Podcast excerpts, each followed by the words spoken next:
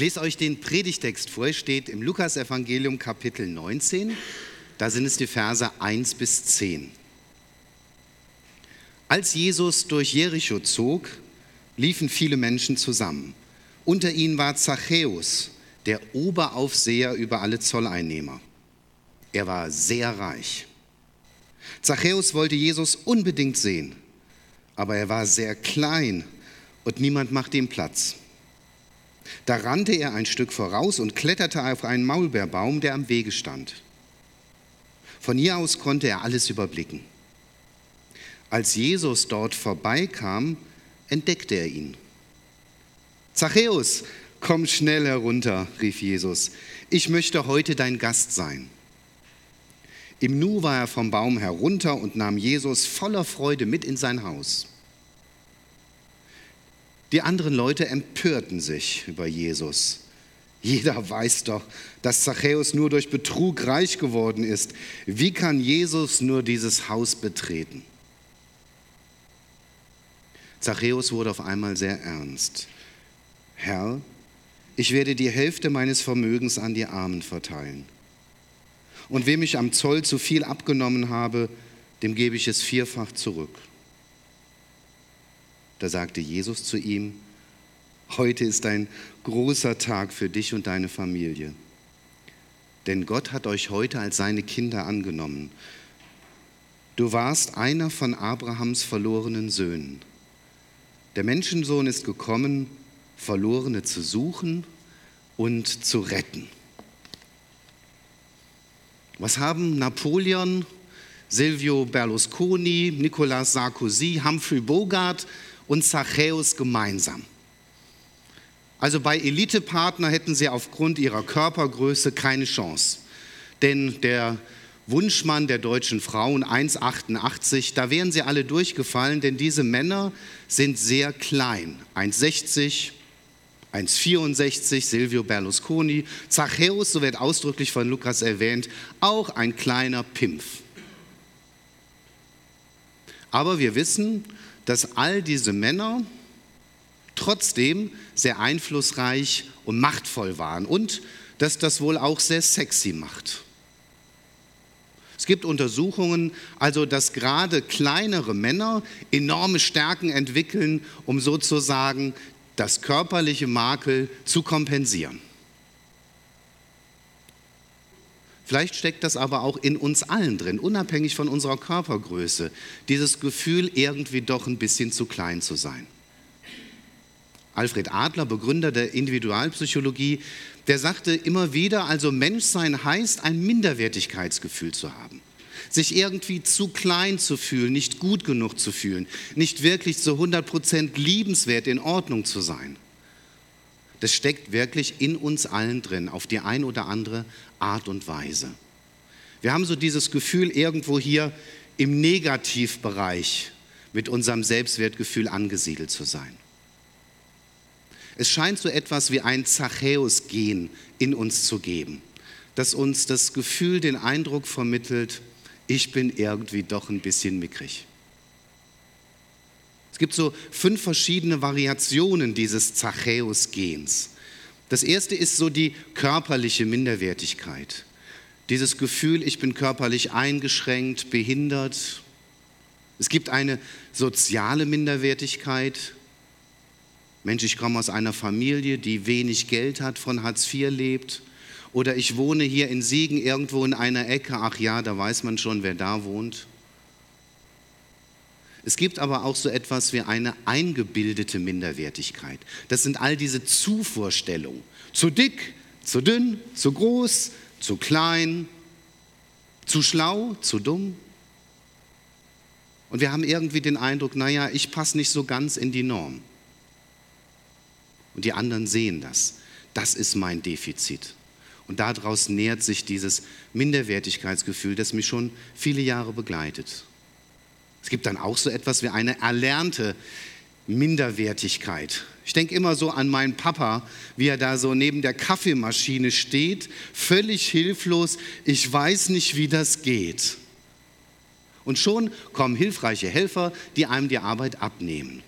Also man kann Minderwertigkeit auch benutzen für eigene Ziele. Und nicht zuletzt gibt es auch so etwas wie die kosmische Minderwertigkeit. Der Psalmist, Psalm 8, drückt das so aus, wenn ich sehe die Himmel deiner Hände Werk, den Mond und die Sterne, die du gemacht hast, Gott, was ist der Mensch? Bin doch nur ein Staubkörnchen, völlig unbedeutend unter Milliarden anderen. Wer bin ich denn schon? Kosmische Minderwertigkeit gibt so viele Gründe, sich klein zu fühlen. Dieses Zachäus-Gehen scheint in uns allen drin zu stecken. Aber Zachäus, der nicht nur sehr klein war, war auch sehr einfallsreich, sehr ehrgeizig, erzählt Lukas. Denn zum einen nähert sich sein Minderwertigkeitsgefühl aus dem körperlichen Defizit, ein Pimpf von Mann, zum Zweiten ist er aber auch irgendwie sozial minderwertig in den Augen der anderen, weil er arbeitet mit der römischen Besatzungsmacht zusammen, da als Zolleinnehmer. Ein zweiter Grund und man könnte sogar sagen, er ist auch religiös minderwertig. So einen wie ihn wollte man nicht im Synagogengottesdienst haben, denn der hatte mit schmutzigem Geld zu tun. Das war einem sehr suspekt. Und wie gesagt, er war eben auch ein Betrüger. Also viele Gründe für Zachäus, so tief innen dieses Lebensgefühl zu haben, ich bin klein, ich bin irgendwie wertlos und nichts. So wie wir das auch in manchen Situationen kennen. Aber wir halten das wie Zachäus nicht aus, immer hier so im defizitären Bereich zu stecken. Wir wollen doch auch irgendwie hier oben hin, die Sonnenseite gesehen werden, etwas bedeuten, was wert sein, dazugehören. Und Zachäus hat sich dann überlegt, wenn ich Kohle habe und wenn ich Macht habe, dann werde ich hier oben ankommen. Und er tut sehr viel dafür, dieses Minderwertigkeitsgefühl in seinem Leben auszugleichen. Aber wie so oft, er schießt weit über das Ziel hinaus. Man könnte auch sagen, jedes Minderwertigkeitsgefühl neigt zum Überausgleich, Überkompensation. Wir merken das ja auch bei jemandem und sagen, der hat es nötig, die hat es wohl nötig. Da will jemand viel mehr sein, als er eigentlich ist.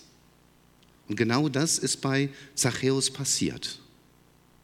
Er kommt zu Geld, er kommt zu Macht, er ist der oberste der Zolleinnehmer. Er ist der Big Boss am Zoll. Und jetzt glaubt er, würde er etwas gelten. Er hat seinen Selbstwert aufgewertet. Jetzt gehöre ich endlich dazu. Jeder möchte doch geliebt sein. Und dann kommt Jesus an diesem Tag in die Stadt Jericho und Zachäus hat irgendwie diese Sehnsucht in sich. Er merkt, das kann es nicht alles gewesen sein. Geld, Macht, schicke Villa, auch eine nette Familie. Da muss es noch was anderes geben. Ich habe so einige Situationen erlebt, so in der seelsorglichen und therapeutischen Arbeit, wo wirklich sehr erfolgreiche Männer auf einmal ein Häufchen Elend waren. Durch eine Krise, durch irgendetwas, was passiert war in ihrem Leben und das, was hier scheinbar so toll war, das zählte in dem Moment überhaupt nicht mehr. Und vielleicht hat Zachäus auch etwas davon geahnt, wie brüchig dieses Lebensmodell ist deine Minderwertigkeitsgefühle überaus zu gleichen durch Macht und Geld. Und er macht sich auf den Weg. Er will Jesus hören, am besten aber auch noch sehen. Und Lukas erwähnt ausdrücklich, die Leute lassen ihn nicht durch. Ich kann das gut verstehen. Also wenn ich hier in Siegen da auf dem Einwohnermeldeamt einen neuen Perso beantrage und dann will ich den abholen, der kostet 30 Euro, steht in der Gebührenordnung und der nette Siegerländer Beamte sagt mir, Herr Hippler, 200 Euro. Weil die 170 braucht er noch für seinen Porsche und die Finca auf Mallorca. Und ich muss das zahlen. Beim nächsten Mal wenn der hinter mir an der Schlange steht bei Rewe, da lasse ich den nicht vor. Da könnt ihr aber sicher sein. Ich kann es gut verstehen, dass die Leute das dem Zachäus jetzt heimzahlen. Sie machen dicht, der kommt hier nicht durch. Und der kleine Pimpf hat keine Chance, Jesus zu sehen. Und sie zeigen ihm die kalte Schulter. Dieses Lebenskonzept, jetzt bin ich geliebt, weil ich Macht und Geld habe, funktioniert nicht. Gefürchtet ja, aber geliebt bestimmt nicht. Und dann berichtet Lukas, wie Zachäus sich einen Maulbeerbaum sucht und hochklettert. Von da oben hat er einen guten Überblick. Kleiner Mann, ganz groß. Vielleicht könnte man das sogar bildlich sagen, dass Zachäus so ja auf diesen Baum der Überkompensation, so würde man es in der Psychologie sagen, klettert. Er will mehr sein, als er eigentlich ist. Da oben sitzt er jetzt. Und aus der sicheren Distanz mal gucken, was da passiert und wer dieser Jesus ist.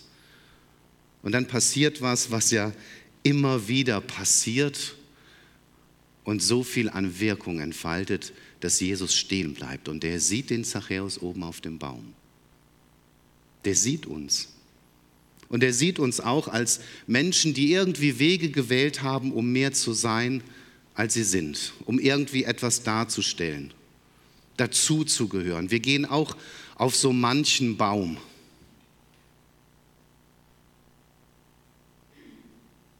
Und er sieht den Zachäus und sagt, komm runter. Zachäus, du hast ja gar nicht nötig, da oben hinzuklettern. Komm runter. So wie du bist, bist du gut genug, dass ich mich bei dir einlade. Ich möchte heute dein Gast sein. Und tatsächlich, dann kommt Zachäus ganz schnell von dem Baum herunter. Jesus holt ihn darunter von diesem Irrweg, von diesem Pseudo-Selbstwertgefühl. Und er nimmt Jesus mit in sein Haus.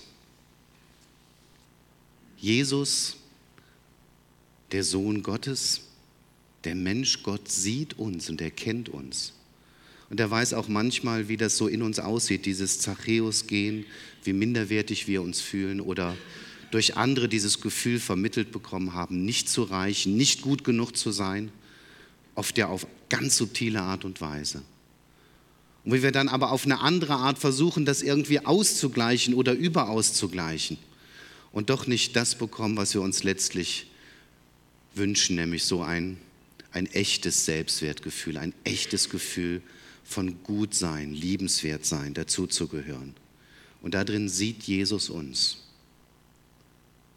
und lädt sich in unser Leben ein. Ich will dein Gast sein. Ich komme zu dir.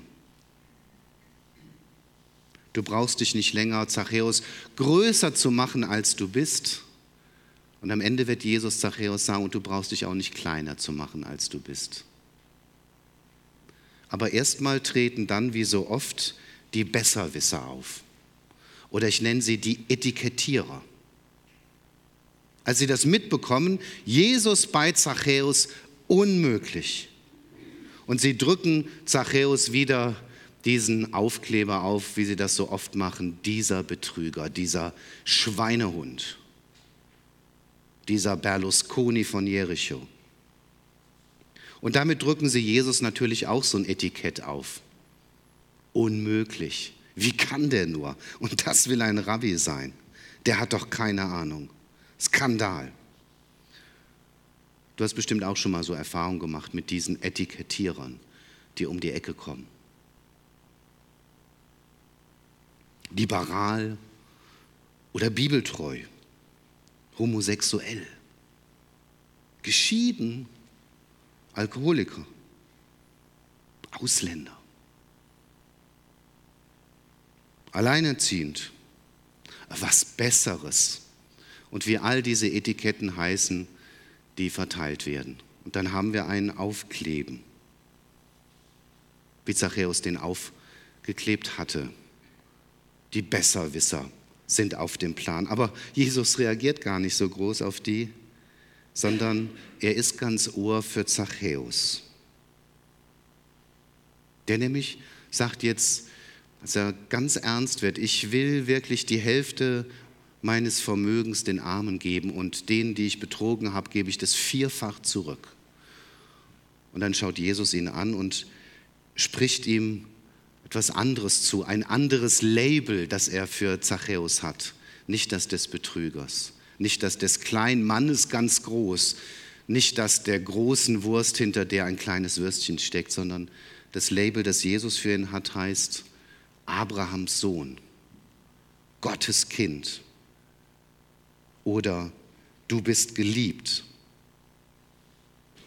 Heute ist für dich, Zachäus und deine Familie, ein großer Tag, denn Gott hat euch heute als seine Kinder angenommen.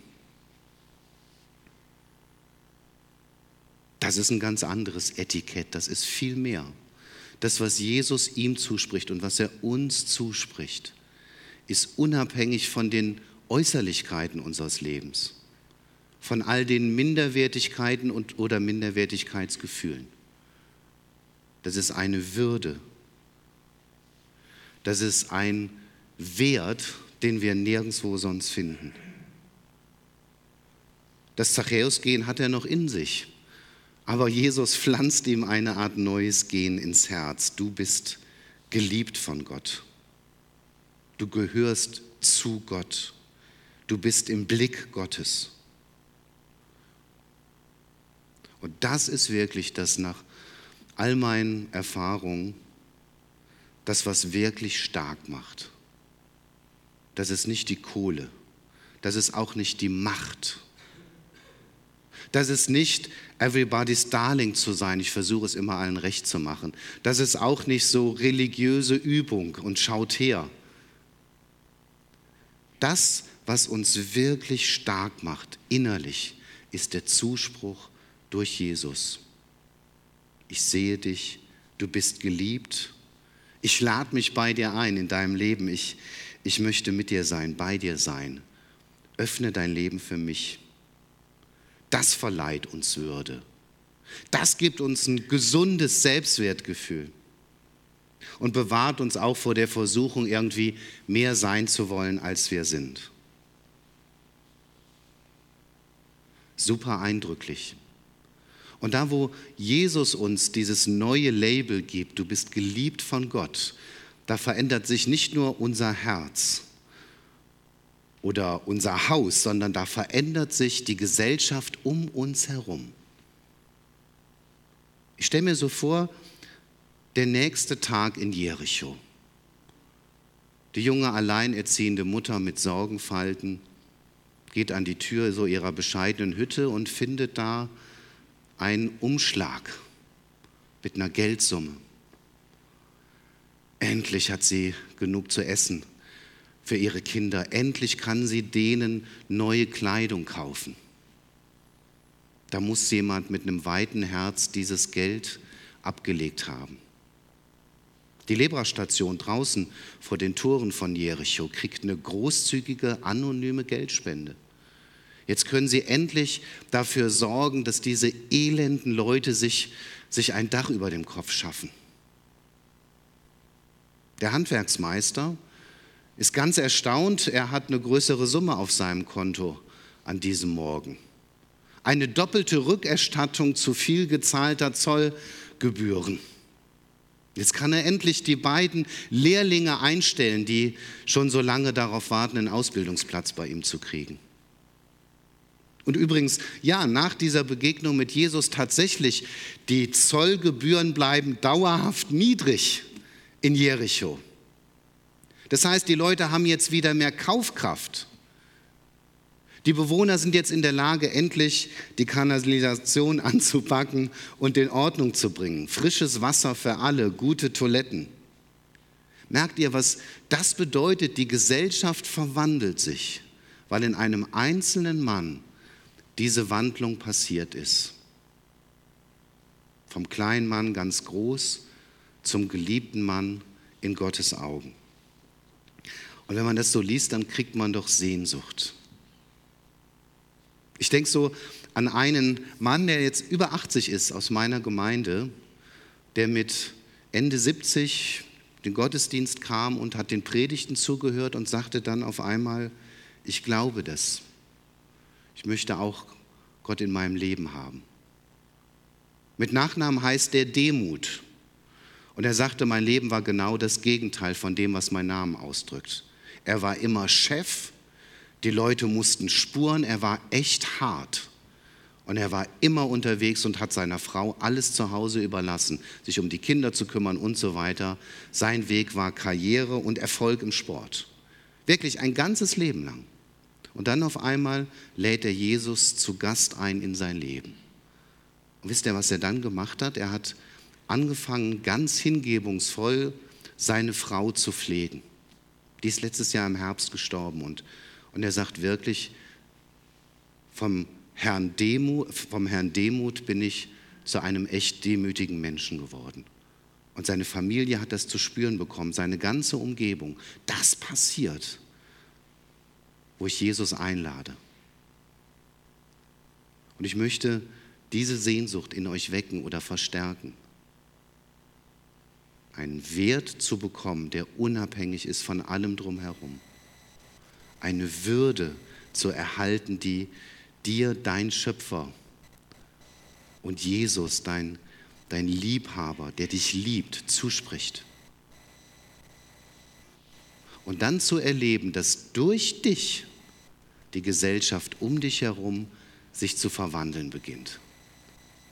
Man könnte formulieren, in Jericho hat das Reich Gottes angefangen an diesem Tag. Und ich wünsche dir, dass es bei dir zu Hause anfängt und Kreise zieht dass es hier immer wieder neu anbricht in der Gemeinde und Kreise zieht. Amen.